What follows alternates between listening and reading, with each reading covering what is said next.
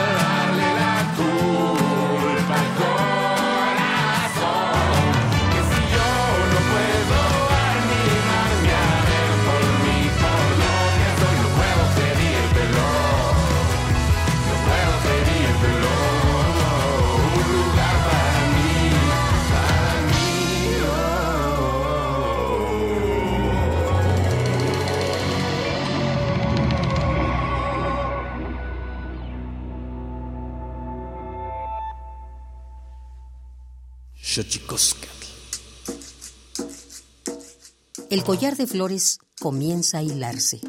Es momento de ir a lo profundo.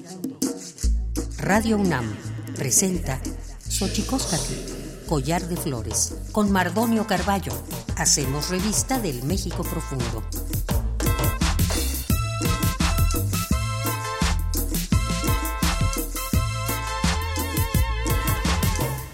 Enitztoken tatamen guan naname ichpocame telpocame oquichpilme siguapilme guan nochi tetechcaquimpani huajatepos tlahtoli teni yancuitl xuitl 2022 naman tiyolpaquin pampa tiasicon nica guan pampa tijcaquisen tipehualtisen ni xuitl eh, guan tijcaquisen eh, miak tlahtolme tlen miakin tohuampoyoan tlen xuitl tlen tlami eh, techpaxaloquen pan ni xochi eh, so- Sochi Coscat, Collar de Flores. Hola, ¿qué tal, señoras y señores, niños, niñas, jóvenes y jóvenes y todos y todas aquellas que nos escuchan a través de este invento maravilloso que es la radio, la radio de la Universidad Nacional Autónoma de México?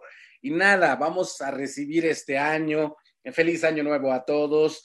qué maravilla que hayamos llegado hasta acá y nada más decirles que vamos a comenzar el año también rescatando las voces de aquellas personas eh, que nos visitaron, de aquellos amigos, de aquellas amigas que estuvieron el año pasado en esta casa que tiene nombre de Collar de Flores. Las voces que escucharemos hoy, Ángeles Cruz, Catalina Gómez, Diana Manso, Horacio Puga, Roselia Chaca, Paula Laverde, Nancy Vázquez y Stephanie Delgado, María Sojop, y Andrés Peña, Alberto López y Torreblanca y Natalia Cruz.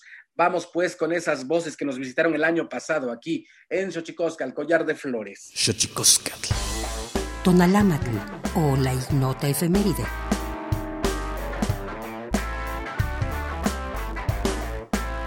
3 de enero de 1966. En La Habana se realiza la primera conferencia de solidaridad de los pueblos de África, Asia y Latinoamérica, inaugurada por Salvador Allende. 4 de enero de 1950. Día del Periodista en México, instituido en conmemoración de la muerte del literato y periodista Manuel Caballero, considerado el iniciador del periodismo en México. 5 de enero de 1811 se expiden los decretos de las Cortes de Cádiz que prohíben las vejaciones contra los indios. 6 de enero de 1907 se promulga la ley agraria que permitió repartir y distribuir las grandes haciendas y restituirlas a sus legítimos dueños. 7 de enero de 1907, inicia la huelga en la fábrica de textiles Río Blanco, en Veracruz, considerada el movimiento obrero antecedente de la Revolución Mexicana. 8 de enero de 1918, se publican los 14 puntos de Wilson, que dan origen a la Sociedad de Naciones, propuesto por iniciativa del presidente estadounidense Woodrow Wilson. 9 de enero de 1959, nace Rigoberta Menchú, defensora de derechos humanos, Premio Nobel de la Paz 1992 y embajadora de buena voluntad de la ONU.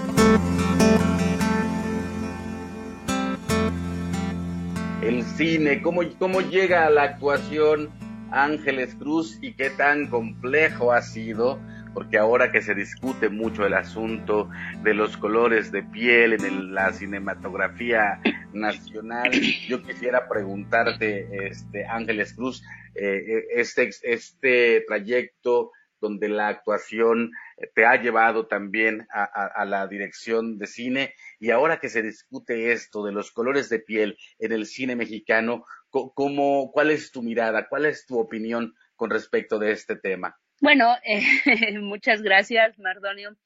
Eh, ha sido un camino gozoso y complicado también, ¿no? Yo creo que como, como todas y como todos. Eh, como bien dices, yo soy originaria aquí de Villa Guadalupe Victoria, me fui a estudiar a Tlaxiaco primero, después a la ciudad de Oaxaca, donde entré al CEDAR Miguel Cabrera, y ahí fue como surgió realmente la necesidad de, empezar en la actuación. Eh, estoy muy agradecida con Sergio Santamaría, que, que, me impulsó porque yo era una persona muy tímida, ¿no? Vengo aquí de la montaña y no hablaba nada y el teatro para mí este, me hizo descubrir otra, otros, otras posibilidades de comunicación. Em, con eso me fui a estudiar a la Ciudad de México, a la ENAT, a la Escuela Nacional de Bellas Artes. Y efectivamente, como mencionas, trabajé mucho tiempo solo como actriz y en el 2011 me di cuenta que no iba a cambiar mi destino, si seguía nada más representando los papeles que me llegaban, que en, general em, pues eran papeles eh, muy estigmatizados, eh, muy racializados y, clasistas y que no que no me estaban que no me sentía del todo representada ni satisfecha Entonces, eso hizo que yo incursionara en la escritura, eh, eh, primero con La Tiricio, cómo curar la tristeza, en la cual eh, incursioné por primera vez en el guion cinematográfico junto con María René Prudencio, una amiga escritora que me ayudó también en, en, en ese primer guion. Y eh, pues eso, ¿no? Eh, me di cuenta que tenía cosas que contar, que decir y mi, mi particular forma de, de decir y de crear distintos referentes que, que no me sentía representada en la pantalla. Entonces, este, pues ese ha sido mi camino. Eh, yo creo que el racismo y el clasismo en México nos atraviesa a todos y a todas de alguna u otra forma, de un lado o de otro, ¿no? Y, al, y al provenir de una comunidad indígena, tener todo el genotipo indígena de piel morena, ser baja de estatura, este, eh, en, este país, México, sigue siendo tremendamente racista y clasista, ¿no? Entonces, eh, en ese sentido, siento que la televisión ha hecho mucho daño a este país y el cine ha perpetuado también esos estereotipos. Entonces, pues está complicado el, yo veo el panorama complicado, pero sin embargo siento que, que desde nuestras comunidades tenemos que mover, tenemos que empujar para mover ese, eso y tratar de, de lograr un equilibrio y una equidad de lo diversos y diversas que somos en este país. Sin duda, a lo que apuntas es importantísimo. Yo siempre he coincidido en ese sentido con tu punto de vista. O sea, al final de cuentas, los medios de comunicación han jugado un papel fundamental eh, en cómo se ha diseminado eh, los, los estereotipos con los que se tratan desde los medios y después con ese gran eco que tienen los medios eh, con respecto del racismo y el clasismo. Esta pandemia ha venido a, a trastocar todo, ¿no? Antes decíamos, no, la radio tiene que escucharse súper bien, súper claro, y de repente nos cayó la pandemia, vinieron las pantallas y a partir de ahí las conferencias que, como yo digo, antes no podíamos hacer esto, Diana, no podíamos hacer esto desde que tú estuvieras en el istmo, estar con la segunda que está en la Ciudad de México. ¿Cómo ha cambiado el ejercicio periodístico, Diana, en la pandemia? Pues mira, meramente dio una vuelta tremenda, ¿no? Una vuelta de 360 grados, tú ya lo pudiste ver ahorita, ¿no? La gente, inclusive del periodismo, imagínate antes de ser, ¿cuándo voy a ver una conferencia o cuándo voy a escuchar, ¿no? Si no podrías ir. Y además era como un castigo, ¿no? Que el periodista no acudiera a esa conferencia teniéndolo tan cerca, ¿no?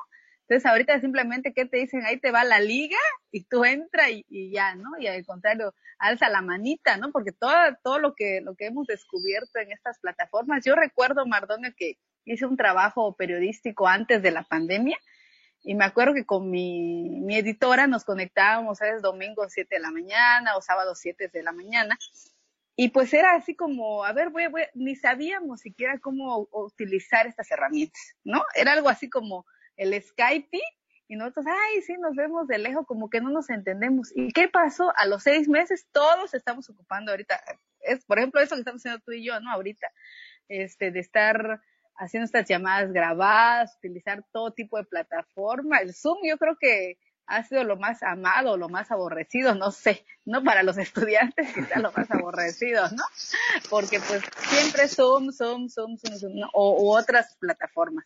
Entonces, de verdad que el ejercicio periodístico se ha reformado, se ha transformado, ha tenido una un nuevo rostro a partir de la pandemia y créeme que en ocasiones pues ha facilitado, ¿no? También el hecho de, de estar cerca de una conferencia, cerca de una entrevista, poder ver a las personas, pero también se pierde esa, o, o, bueno, o más bien tú te lo recreas como periodista, ¿no? Decir, bueno, ¿qué está pasando en ese, en ese espacio donde yo no puedo verlo físicamente, sino más bien siento, ¿no? A distancia. Porque bueno, el acudir, pues ves a las personas, ver cómo se mueven, ver inclusive hasta qué ropa traen, ¿no? Entonces, ahorita claro. posiblemente te ves solo tu rostro, ¿no? Tu rostro y medio cuerpo, quizá, de lo que te permite la pantalla, ¿no? Entonces, todo eso ya nos lo dejan a la imaginación. Todos los osos que han pasado algunas personas, ¿no? sí, exactamente, que por ejemplo yo ahí que ahorita pasó una señora que vende algo o en ocasiones es, he transmitido y pasa el gas y hasta me dice Carmen, creo que por ahí están vendiendo gas, ¿no? Por tu casa. Entonces son situaciones que, que dices tú que, que todo eso es parte de, ¿no? O aquí, por ejemplo, bueno, tú bien sabes, has debido al que están los aparatos de sonido, ¿no? Los altoparlantes, y bueno, ellos no paran desde las 6 de la mañana hasta las 11 de la, del día y después nuevamente vuelven. Entonces escuchan todas esas voces, aunque te pongas el, el audífono. Entonces le da otra emoción, ¿no? Como que conoces también ese contexto en el que está tanto el periodista como los que están dando la conferencia, ¿no? Porque es, o los hijos, ¿no? Que están ahí hablando de que apúrate que el desayuno, que ya te pasaste de tiempo, o no lo creen, ¿no? Por ejemplo, mi mamá que ve conmigo dice, ¿qué tanto estás ahí sentada en una pantalla platicando con alguien, ¿no? Entonces, son situaciones que dices tú, son nuevas formas de, de, de reportear, podemos decirlo así, ¿no? Claro que sí. O, sí. o añadir, o añadir esas nuevas formas, porque bueno, hemos salido a campo, ¿no? A trabajar, ¿no? Inclusive con todas las medidas sanitarias que existen, no hemos, no hemos parado, bueno, en mi caso yo no he parado, de verdad, solo paré pues los días en que mi padre y mi abuelo fallecieron unos días, pero después me volví a reincorporar y bueno, ya ha sido una cosa tremenda esto de la pandemia, yo creo que, que nunca olvidaré, ¿no? También. Qué maravilla tenerlas a ambas invitadas en este, eh, eh, en este espacio eh, que tiene nombre de Collar de Flores. Roselia Chaca, como ya decía, es corresponsal del Universal, es una profesional del periodismo y yo quisiera que nos platicaras en, esta, en este espacio cómo, cómo o cuáles son los, las vicisitudes que una mujer eh, eh, juchiteca, zapoteca, se enfrenta en los oficios del periodismo desde ese lugar que has decidido, de un periodismo bastante combativo, Roselia Chaca. Pues ha sido nada fácil, son 17 años, Mardonio, que he estado caminando por las comunidades eh, indígenas de Oaxaca en varias, eh, varios grupos étnicos. Recuerda que somos eh, cuatro grupos étnicos que compartimos esta pues ambicionada franja ísmica, ambicionado eh, pedazo de tierra en el país.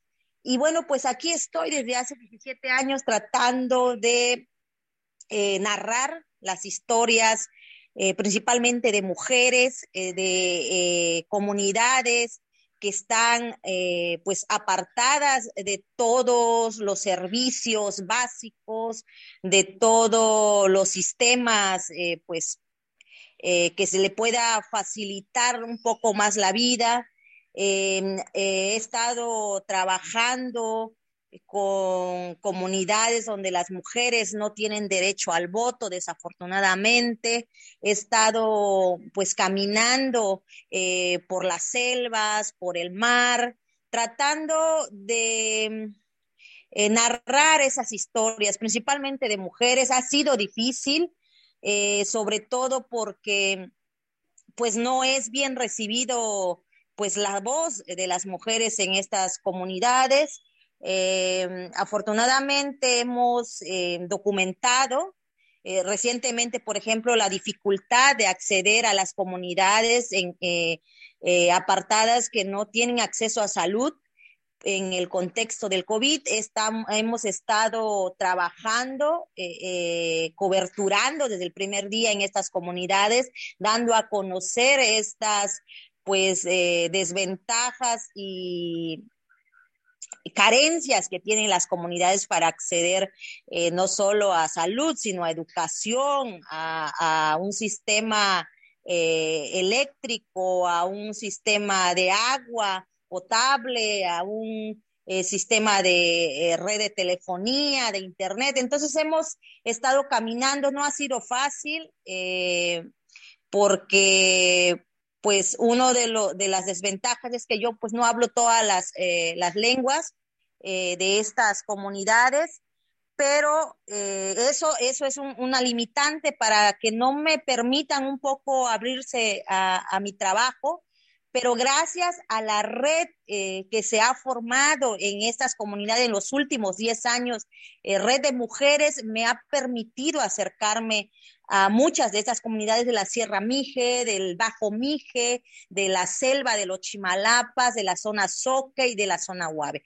Entonces, yo creo que hemos estado caminando despacio, no soy la única que lo hace, eh, pero creo que, eh, que, ahí vamos, vamos trabajando, ha sido difícil, creo que hay muchos retos por, por romper eh, para que podamos colocar estos temas a nivel nacional, en los medios nacionales, que pues no se han abierto a estos temas.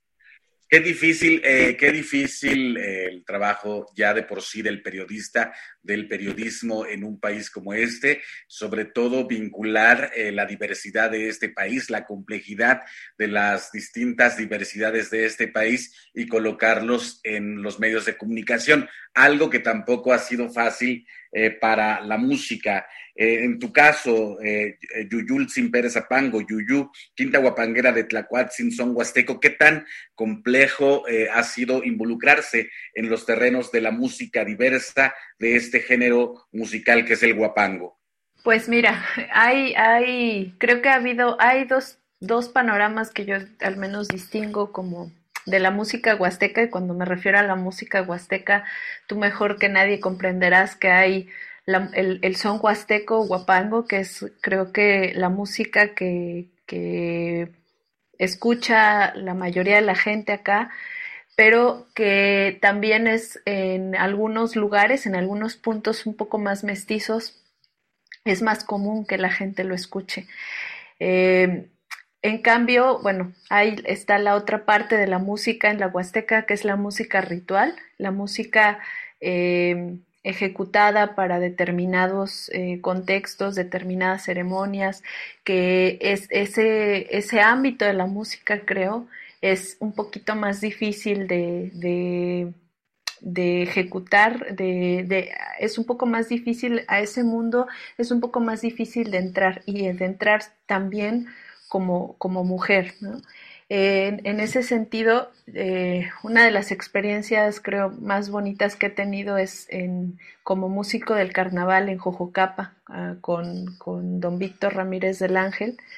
Eh, y que para mí fue pues primero nuevo porque aunque había ejecutado estos sones este, desde hace ya un tiempo con, con don Víctor, con, con, la enseñanza de él como, como músico sabio de hace muchos años del carnaval. Eh, estar en un, en un contexto de, de, danza donde la mayoría de los que están bailando en la calle los cinco días son hombres, este, y de pronto que vean que hay una mujer que está ejecutando su música, la música que ellos eh, eh, utilizan para bailar, pues no es fácil, ¿no? Al principio no es, no es fácil. Sin embargo, hay, hay hay algo que a veces eh, eh, quizás es difícil de explicar, pero es, es, este diálogo que se teje a través del, del, del sonido mismo, ¿no? Es eh, conforme te van, te van viendo, hay como cierta normalización en, en, determinado momento de la fiesta, y hablo de la fiesta, del contexto de la fiesta, donde te, te, comienzan a ver normal, ¿no? Y creo que también vale o me ha valido mucho en mi caso esta, este apoyo o esta, la figura de alguien como don Víctor, eh, como un músico sabio de, una larga trayectoria, ¿no? Em, esta aceptación en, el hecho de, de, de, tocar en, un, en una fiesta como el carnaval, que como sabemos, el chantolo como carnaval en, en varios puntos de la Huasteca tiene, tiene una fuerza tremenda por ser una celebración, sí, con elementos eh, católicos, pero también con elementos de nuestras culturas ancestrales, ¿no? Y que por eso también eso lo hace ser una fiesta de, manera particular. En general, creo que el, papel de, las mujeres que, hemos em, abierto camino en, en, la música huasteca, ¿no? tanto en la música de son huasteco como en la música ritual, es bastante diverso y bastante y creo que se está eh, se están abriendo estas puertas a que sean más las mujeres que ejecuten también la música de las danzas, eh, de la música ritual en, en la Huasteca. Soy Damián Martínez, soy de Sinacantán, Chiapas, soy eh, cantante y músico, compositor, este, y estamos aquí también compartiendo. Es un honor estar con, con otra vez con, con mi queridísimo amigo Amardonio Carballo. Un abrazo hasta allá. Y aquí estamos. Buen, muy, muy, muy buenos días. Por fortuna, y bien dices, mi querido, mi querido Demián Martínez y Teresa Saxebul, este, qué bueno que estamos aquí. La lengua que acaban de escuchar eh, en la voz, eh, en la voz de la guitarra y la voz principal de Saxebul es el tzotzil de Sinacantán.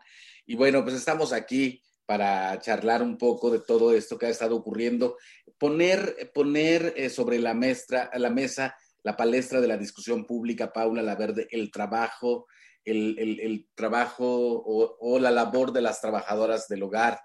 ¿Qué, significa para ti haber ganado este premio, este primer premio eh, latinoamericano de videominutos, el trabajo decente comienza en casa? Paula Laverde. Pues diría yo que una, una reflexión también desde mi sitio, el, poema que presenté es una exploración que hice ya hace un tiempo sobre mi infancia y pues una figura muy grande y muy querida y muy importante en mi vida eh, fue Antonina Pacheco, que pues conviví con ella mi infancia, ya que trabajaba eh, con mi bisabuela. Y bueno, yo la, la, quise muchísimo y tuvimos lazos pues entrañables. Y pues también hacer, o sea, bueno, la cuestión es hacer una reflexión también de, de mi sitio de privilegio en esto, ¿no? Y dónde, qué, sitio ocupo y, mm, y, qué lugar tenía ella, ¿no? Eh, en, en mi vida y pues para mí es, muy relevante y es muy relevante reivindicar eh, pues no solo los cuidados, sino también pues la remuneración justa de su trabajo, eh, pero también eh, digamos que el, los lazos amorosos no, no confundirlos con, con, la remuneración justa. ¿no? es como la, la, reflexión que tuve. Yo no, yo no sabía, em, bueno, cuando, cuando trabajé mucho este poema y, mm, fue importante para mí pues que, haya encajado en la convocatoria y pues no sé, eh, y, haber eh, pues podido resolver también visualmente y poéticamente el discurso. Y, sin duda un trabajo que tiene que, que discutirse, que tiene eh, que llegar eh, y que proveer eh, de derechos y de justicia, este, Paula, porque efectivamente es, es una suerte, incluso le han llegado a llamar como una suerte de esclavitud contemporánea en algunos espacios, ¿no? Sí, totalmente. Sí, bueno, este, este poema, tú lo conoces, lo trabajé desde hace pues muchos años, ¿no? Y llevaba dándole vueltas. Y precisamente, ¿no? Este, yo, yo, yo eh, creo que a partir de la película Roma se abrió un espacio de discusión que estaba cerrado, ¿no? Que estaba, que no, que no se había eh, abierto a, hablar de ello. Y pues sí, o sea, las trabajadoras del hogar, pues e, es muy importante los derechos que han ganado eh, eh, precisamente en los últimos años, incluso de tener algo tan básico como seguridad social, que, o sea, ni los horarios, ni los sueldos, ni las prestaciones mínimas, ¿no? Y es un problema al que nos enfrentamos, pues, día a día, ¿no? Y que hay que, pues, visibilizarlo. y respetarlo. Y desde nuestro sitio, pues, mover, ¿no? Mover para que, para que haya los derechos necesarios y además, mm, pues, observar, observar, observar eh, en, nuestro, en nuestra sociedad qué está pasando y por eso es festejable que haya colectivos eh, como Raíz, lo digo en español, insisto, para no eh, decir alguna, algún error garrafal al pronunciar el colectivo Raíz. Eh, me gusta mucho esto, Nancy, colectivo intergeneracional de mujeres Ayuk, ¿no? es, me parece importantísimo este proyecto artesanal que retoma saberes y conocimientos que se han aprendido de la enseñanza, de la transmisión oral, eh, de abuelas y abuelos, eh, Nancy. Eh, importantísimo juntarnos, ¿no? Sobre todo, me parece, en esta suerte de discusión intergeneracional y compartición de los saberes, ¿no, Nancy? Efectivamente, pues ha sido un ejercicio eh, muy importante para nosotras mismas que somos de la comunidad y también muy compleja, eh, más en este sentido de organización. Creo que justamente el hecho de que hacer colectividad pues nace de, de la familia, ¿no? Hablar de una colectividad, de un colectivo, pues es lo que representa nuestra familia, este apoyo eh, mutuo, este apoyo colaborativo y justamente de esta manera pues se ha organizado el colectivo. Y pues se integra más que nada por, por la familia, pero en estos cuatro años que venimos trabajando, ha, este, pues ha crecido un poquito, yo diría, ¿no? Que eh, ahora se han incorporado compañeras que no son de nuestra familia, pero son de la comunidad, eh, se han integrado también compañeras eh, de otras familias que tienen sus propios talleres, que tienen sus propios trabajos en el tema textil y pues ha sido muy importante porque justo eh, de pronto es muy difícil, ¿no? Organizarse. ¿Y por qué es tan importante organizarse? Porque nosotros tenemos estas herramientas y estos espacios de diálogo, ¿no? Creo que también de pronto es un pretexto el bordado y el tejido para hablar de otros temas, para hablar de la importancia de nuestra participación en espacios políticos, en espacios eh, de diálogo dentro de las comunidades. Habemos mujeres, eh, madres de familia, habemos mujeres estudiantes, eh, habemos mujeres que tenemos una profesión. Entonces, pues en este sentido, todas tenemos estos conocimientos, ¿no? Que, que, podemos compartir a través de, de, este espacio del colectivo Arts. Y muy importante también mencionar lo que representa para nosotras el textil de nuestra comunidad. Eh, va más allá de, de la representación de, de los colores, de las telas. Eh, para nosotros representa esta identidad, tiene una carga cultural y sobre todo ancestral, porque hay conocimientos que, que se plasman desde pues los años 50 que se empezaron a implementar las máquinas de coser, que a través de otros espacios pues hubo un intercambio de eh, pues cultural con otras comunidades, ¿no? Entonces esto va más allá de lo que pueda verse, ¿no? Con, con colores e hilos, ¿no? Y pues eso eh, muy importante hablar de la organización y de lo complejo que es en un contexto de, de una comunidad.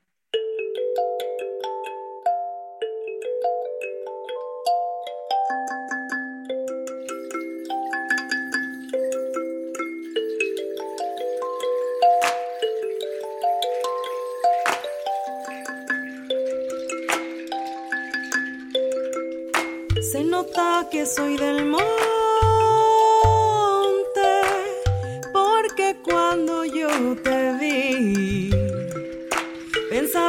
fruta fresca.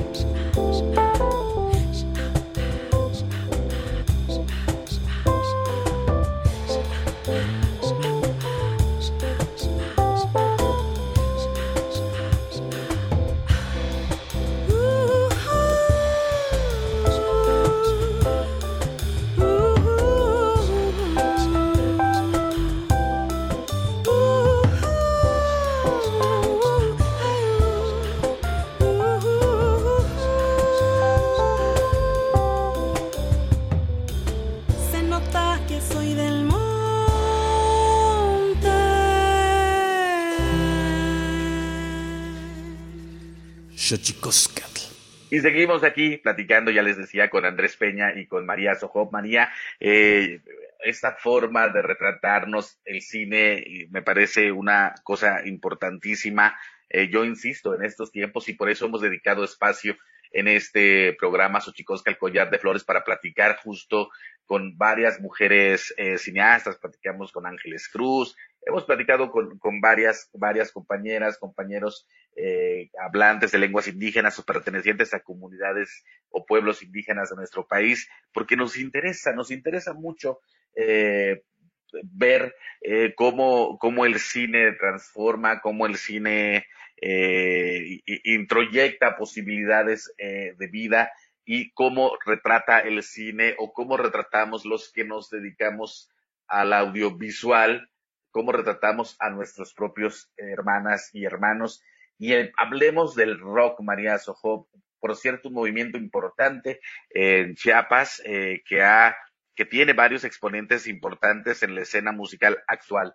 ¿Qué te llevó a hacer este documental sobre el movimiento del rock?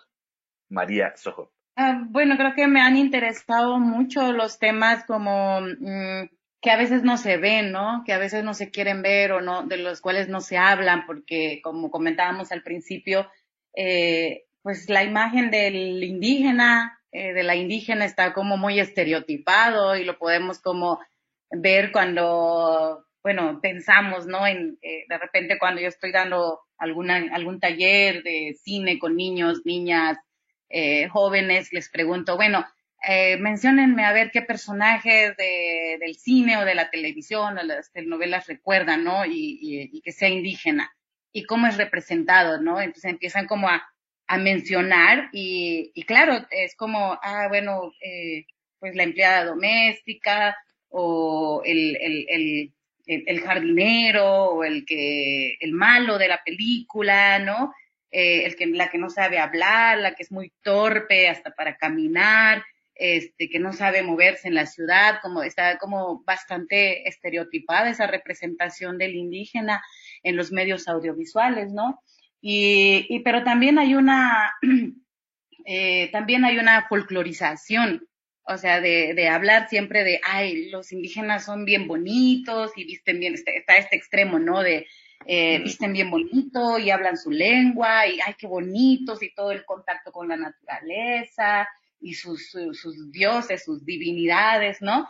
Y, y, como resaltar esa parte y no querer ver como realmente qué está sucediendo al interior, ¿no? O sea, qué está sucediendo. Hay problemas gravísimos de, de cuidado de la tierra, hay un excesivo uso de agrotóxicos, hay un eh, tremendo problema de basura, de alcoholismo, de drogadicción, ¿no? Pero también hay otros espacios y otros movimientos en donde pues hay jóvenes que, que están apostándole a, a, a, bueno, a que nuestra lengua se escuche, más allá del contexto comunitario, más allá del contexto familiar, porque lo que pasa es que cuando no se escucha la, la lengua uh, y escuchamos más el español o inclusive el inglés en las películas, eh, pues estamos como pensando que nuestro idioma no vale, no cuenta, ¿no? Porque lo que está representado siempre una que es eh, la persona, el, el, hombre blanco, la mujer blanca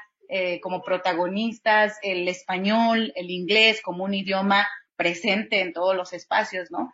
Y el hecho de, de bueno, de que se hable y, y el, el o cualquier otro idioma fuera del espacio familiar, es un mensaje importantísimo para las nuevas generaciones. A mí me llamaba mucho la atención como este movimiento de, que surgió con jóvenes totziles de Chamula y Sinacantán, en donde pues estaban cantando en tzotzil y, y estaban eh, adaptando o estaban apropiándose de un género que era el rock, eh, porque pues, claro, los niños, las niñas, los jóvenes estaban como muy motivados con el rock, ¿no? Pero cuando les empiezan a cantar en su lengua, pues ellos empiezan a repetir también y empiezan a cantar en el idioma pero viene también otra, otra contraparte que es como, bueno, los adultos, los mayores, que no tomaron como bien el hecho de que se estuviera como desacralizando, según ellos, el bolomchón, por ejemplo, que es un canto, pues, eh,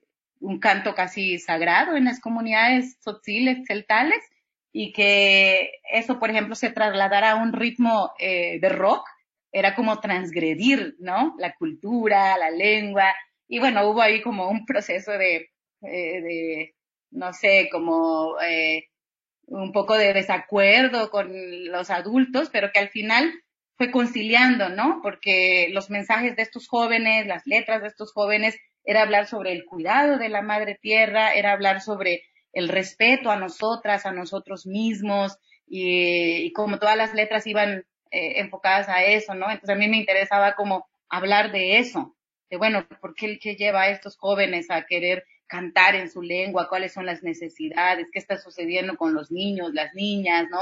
Que, que claro, se sienten orgullosos de hablar la lengua y tienen en sus teléfonos celulares ya escuchando el rock en Tzotzil, ¿no? Y, y, eso me parece importante. Y los demás trabajos, pues Banquilal igual, eh, Toté también era un poco como esta mirada hacia pues temas que a veces no, no, no queremos mirar, ¿no? Eh, alguna vez nos tocó juntar a Juan Manuel eh, Torreblanca y a Rubí Huerta, una poeta purépecha, para hacer un trabajo eh, que se llama Canciones, Cantos de una mamá purépecha a su hija. ¿Y, y, y ¿qué, qué, te ha dejado la experiencia de trabajar con Rubí y lenguas indígenas, Juan Manuel Torreblanca? Pues yo uh, platicábamos de eso también antes, que la experiencia fue muy bella. Yo pensaba que iba a ser más difícil musicalizar poesía, dado que ahí la música tiene que estar solamente en un, en un rol de lienzo para las palabras. Sin embargo, fue muy inspirador hacerlo con la poesía de Rubí Huerta, con, con el Purepecha, porque es muy musical y es muy rítmica. Entonces fue, eh, de alguna forma ya un, una sugerencia constante de melodías y de, y de, de motivos para, para ir construyendo esas pequeñas piezas. Yo, yo pensaría, mi querido Torreblanca, que estas colaboraciones tendrían que darse más. No sé por qué no se hacen tanto en México. ¿Qué opinión te merece eso? Creo que tienes razón y, y no sé por qué no se hagan más. De pronto yo creo que son círculos muy pequeños tal vez, eh, este, los de la poesía y, y algunos de los círculos artísticos en los que movemos, o por lo menos son círculos donde no hay en general pues mucho capital, ¿no? Entonces ahora que que también estamos pues saliendo, ojalá empezando a salir de una crisis que tiene una gran parte de crisis económica, quién sabe qué va a pasar. Pero pues mi vida es la música y, y también mi amor es el teatro y de pronto pienso que pues mis dos vocaciones están absolutamente muy mal encaminadas en lo que a dinero se, se, se refiere. Sí. en este programa que me parece, yo le llamaría un programa especial eh, para la presentación del nuevo disco eh, de Natalia Cruz y, y, su banda La Ismeña. ¿Cómo se llama el disco, Natalia? Pues es justamente sobre lo que estábamos platicando. Yo creo que este disco se va a llamar Shku, que en zapoteco quiere decir raíz, porque es eso, la música es la raíz, la música es eh, como esas venas del árbol por el que florecen los sonidos del alma de los pueblos, ¿no? A mí me recuerda mucho, esa es una imagen recurrente en mi vida que teníamos en el patio de la casa de mis papás, ahí en Ixtaltepec, un árbol enorme de tamarindo que creo que ya tenía más de 100 años, que murió cuando murió mi papá, por cierto, ese árbol, entonces pienso que era como el guenda de mi familia, pero en ese árbol llegaban aves de todo tipo, zanates, pericos, aves que venían migrando, entonces a veces cantaban unos, a veces cantaban otros y a veces todos cantaban al mismo tiempo. Y el son ismeño es un poquito como eso, cuando los instrumentos de alientos van haciendo sus ad libitums, que parece que cada quien va por su lado, pero están tocando una misma melodía, ¿no? Y a mí me parece no solo eh, una obra de arte maravilloso, sino una, una cosa existencial muy grande, ¿no? Entonces, para mí la música es eso, para mí la música es vida, para mí la música es existencia y la música es raíz, por supuesto. Por eso se va a llamar así Shku. Más libros al rostro, o lo que es lo mismo, más Amoch, menos Face. Espacio en colaboración con el Instituto Nacional de Antropología e Historia.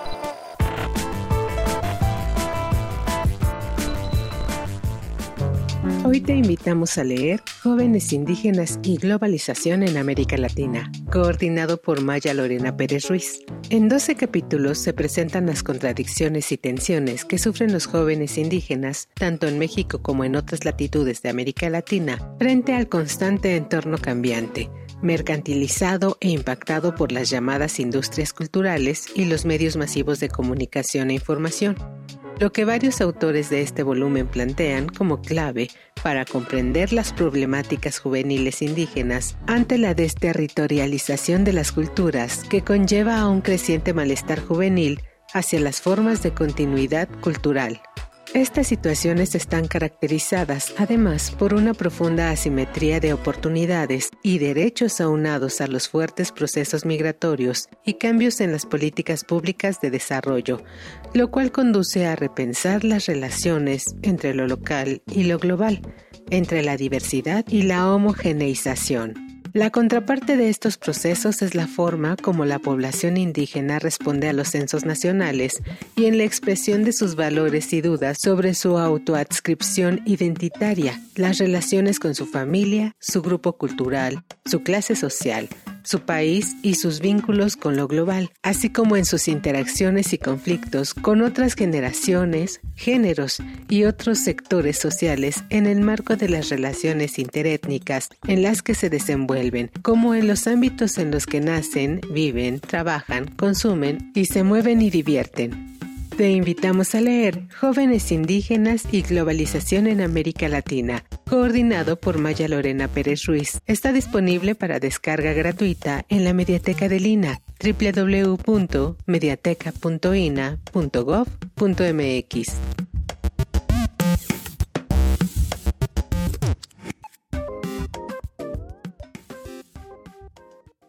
Instituto Nacional de Antropología e Historia. Secretaría de Cultura. Gobierno de México. Y terminamos esta primera entrega, esta primera entrega de este año que comienza. Les deseamos felices, eh, feliz año, que todo sea fructífero, que todos sus sueños se cumplan en este año que comienza. Eh, estamos nosotros muy felices de estar en este programa, Xochicosca Collar de Flores, iniciando también un año donde esperamos con placer y compartir con todos y todas ustedes. Tlascamatimía, Timomela Guampanchi, Cueltonati, Sicagua, Macuepónimo, Tlachtol.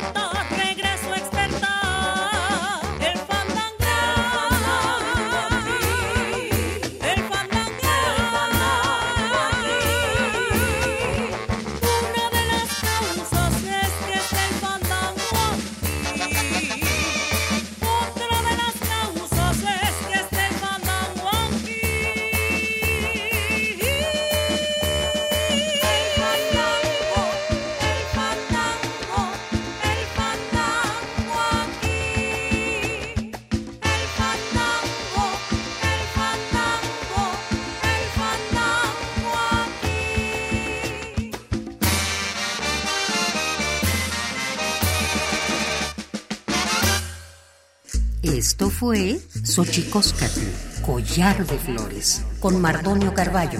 Hacemos revista del México Profundo. Una producción de Radio UNAM. Experiencia sonora.